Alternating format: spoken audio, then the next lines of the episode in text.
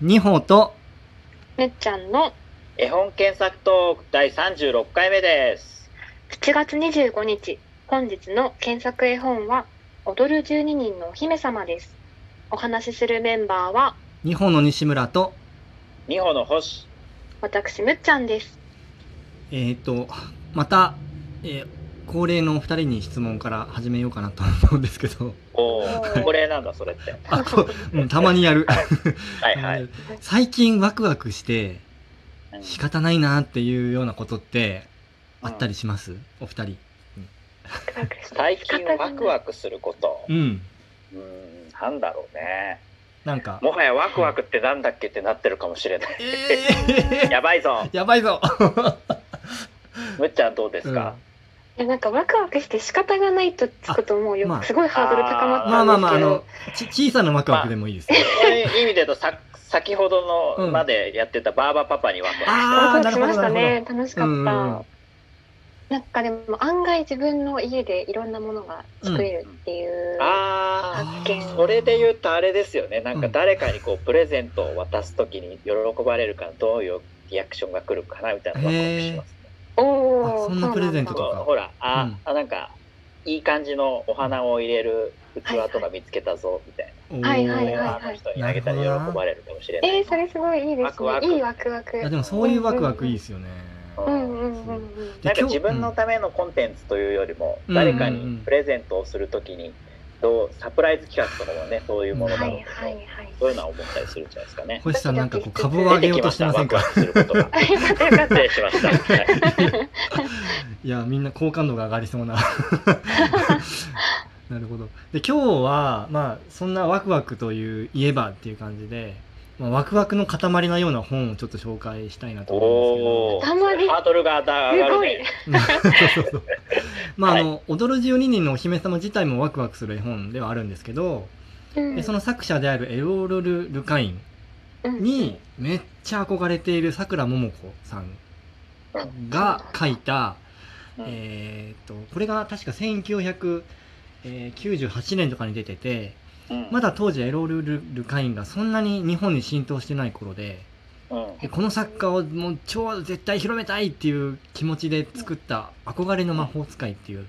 えーうんさくらももこのエッセだイ集から、さくらもももこさん的には、こんな素晴らしい人が日本で認知されているのはもったいないっていう思いがあったってことですそういうことでですね。はいとということで、えっえと、この「憧れの魔法使い」っていうのを時々挟みながらちょっと今日紹介したいなとはい。ー、は思ーいいまして、まずちょっと画像検索してみましょうかうん踊る12人のお姫様ですね,、そうですねこちらですね、これはあのこの絵はどうですか見たことはありますかいや実はね、私、今までエロール・ルカインさんも知らなかったぐらいなので、そうなんですね、見たこともないです。あそうなんですね、まあ、じゃはあいこの機会にぜひっていう感じで、はい。うんうんむっちゃんは絵は見たことあるっていう感じですありま すあでも踊る12人のお姫様だったかななんあか、ううんうんん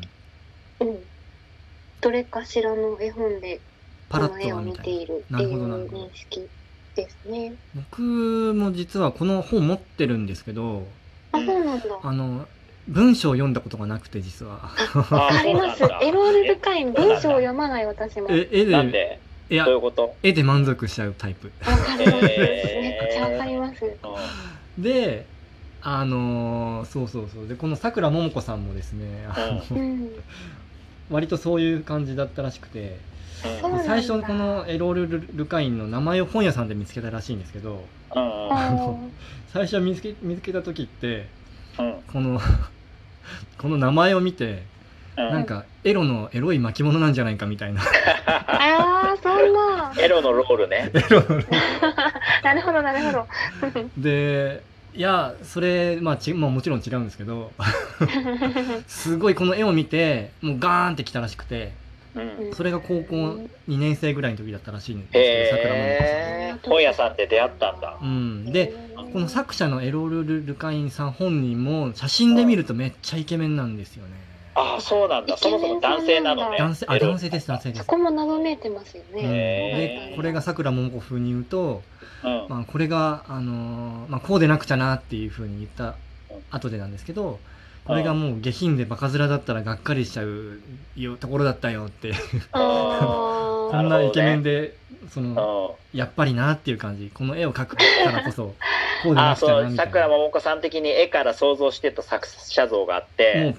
ぴったりだったっていうそうそうそうそうですねへえへえ気になるねそうなんですねまあ、私は目ざとくもう検索終わりましたけど ねあああ何素晴らしくイケメンですね確かにそうなん素です敵でねうん、じゃあウィキペディアちょっと見てみましょうかうんはいというか絵がめちゃめちゃいいですね絵が確かめにちゃめちゃよくうんいいですよねずっと見てられうるん細かくし細かいですしもう全体のトーンとして整ってるしでもあの1941年生まれとは思えないぐらいもうちょっとなんていうんですかね古いねあーなんか時代のそうかも家風というかなんていうかね伝統的なクラシカルなねうなんかんタッチにも見えなくもないですけどね、多分そういうのにかなり影響を受けてるんだと思いますうんうねんうんうんはいはいエイク・カールさんがカンディンスキーとかに影響を受けたみたいに、うんエロール・ルカインさんももしかしたら、うんもしかしたらルネサンスとかそれぐらいのさかもしれ時ないで代すのね影響を受けてるのかもしれないです、ううんん遠目からだとボッティチェリかなみたいなあうんあボティッチェリ知らないちょっと調べてみよううん世界観もそんな感じでえーでこの方は、えーとまあ、ロンドンとかあイギリスで活躍されていた方なんですけどうんえ生まれがシンガポールなんですよねね。えそうなんですねで入りがなんかアニメーションだったらしいえね。またアニメーションうん、えおー、ーなんか先日もなんかアニメーション畑の人いましたよね誰だっけあのーどどこ行ったんどこ行ったんああそうだジョンクラッセンうんジョンクラッセンさんはいジョンクラッセンあのええうんそうでこの方あは、えりがとうー、な20代後半から絵本作家としてこう活躍していったっていう方なんですよね。えうーんまあ、経歴はまあそんなにたくさん書いてないんですけど、まあ、うん本は、うんあのいろいろ書かれているみたいですよね。挿絵、あーまあ、主に挿絵画家っていうことなんですかね。えっていうかなくなってんのちょっと上あ戻ってそうですそうですそうですそうです。えー、 47早い歳早死にだねまた、うんえー、そうですね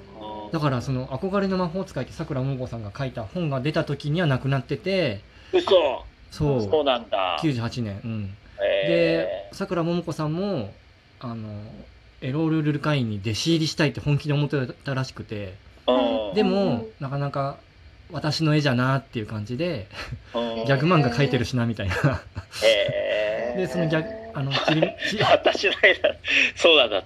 うんちびまる子描いてるうちに、あの、ちょっと忘れてたら、もうなくなっちゃってたっていうのがガあーンっーてそうななんだ、そうなんでうすねんんだったらしいですね。えーで、えっと、ちょっと次に検索してもらいたいのがですねうん、えエロルル・ルカイン、えスペースう、ん中川千尋さん。中川千尋。おーあれ何何中川千尋はあーいひらがなで大丈夫ですかね。あでこの方のホームページがあると思うんですが、中川千尋さんのホはい、ホーームムペペーージジ。ではいすはいね。はい。で、この方が翻訳家の方なんですよ。うんうんうんそうなんです中ね。川さんがね、はい。で、エロール・ルルカインの本を結構、軒並み翻訳されていらっしゃって、えー、そうなんで、だこの方が言ってたのが面白かったのが、うんあの、 この方の、この人の本の翻訳って割に合わないって書いてあるんですよね。あーまあそうなんだあ半分冗談で言ってんのかもしれないですけど、うんそもうこ、この人の本はみんな文章読まないからな、みたい な。ああ、うそういうこいうと意味ねね。ここに前半の読まないですよねが回収される、ね。そう そうそう。なんかもう文章は刺身のつまみたいなもんだってこう書いて て。う。